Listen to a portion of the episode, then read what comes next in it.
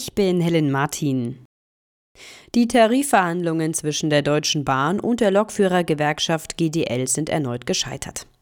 Damit könnten Bahnreisenden ab der kommenden Woche neue Streiks drohen.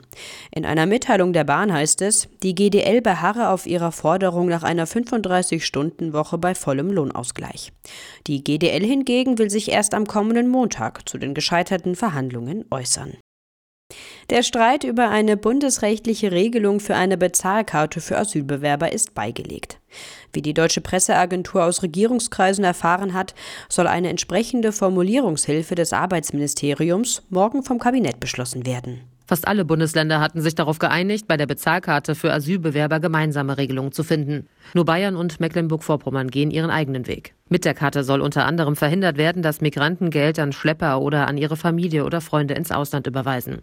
Aber vor allem die Grünen im Bundestag waren gegen ein einheitliches Verfahren. Eine bundesgesetzliche Regelung sei nicht nötig, hieß es. Die Bundesländer wollten das aber, vor allem um Rechtssicherheit zu schaffen, falls gegen die Bezahlkarte geklagt werden sollte. Nun also die Kehrtwende der Grünen. Sie wollen im Kabinett auch dafür stimmen. Tine Klimach, Nachrichtenredaktion. Unter den gefundenen Waffen im Wohnhaus der früheren RAF-Terroristin Daniela Klette in Berlin befand sich auch eine Kalaschnikow.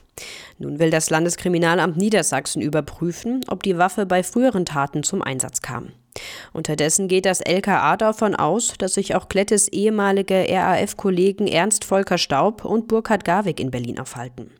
Die Bevölkerung ist zur Mithilfe bei der Suche aufgefordert. Russlands Präsident Putin hat mit dem Einsatz von Atomwaffen gedroht, wenn der Westen Truppen in die Ukraine entsendet.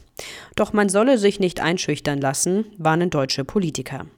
So betonte der CDU-Außenpolitiker Röttgen, wenn man sich irritieren lasse, nehme Putin das zu Recht als Schwäche wahr. Putins Ziel sei es, dass der Westen seine Ukraine-Hilfen einstellt. Ähnlich hatten sich auch der SPD-Außenpolitiker Schmidt und der grüne Europapolitiker Hofreiter geäußert. In München dürfen ab dem 2. April keine E-Scooter mehr in öffentlichen Verkehrsmitteln mitgeführt werden. Das hat die Münchner Verkehrsgesellschaft mitgeteilt.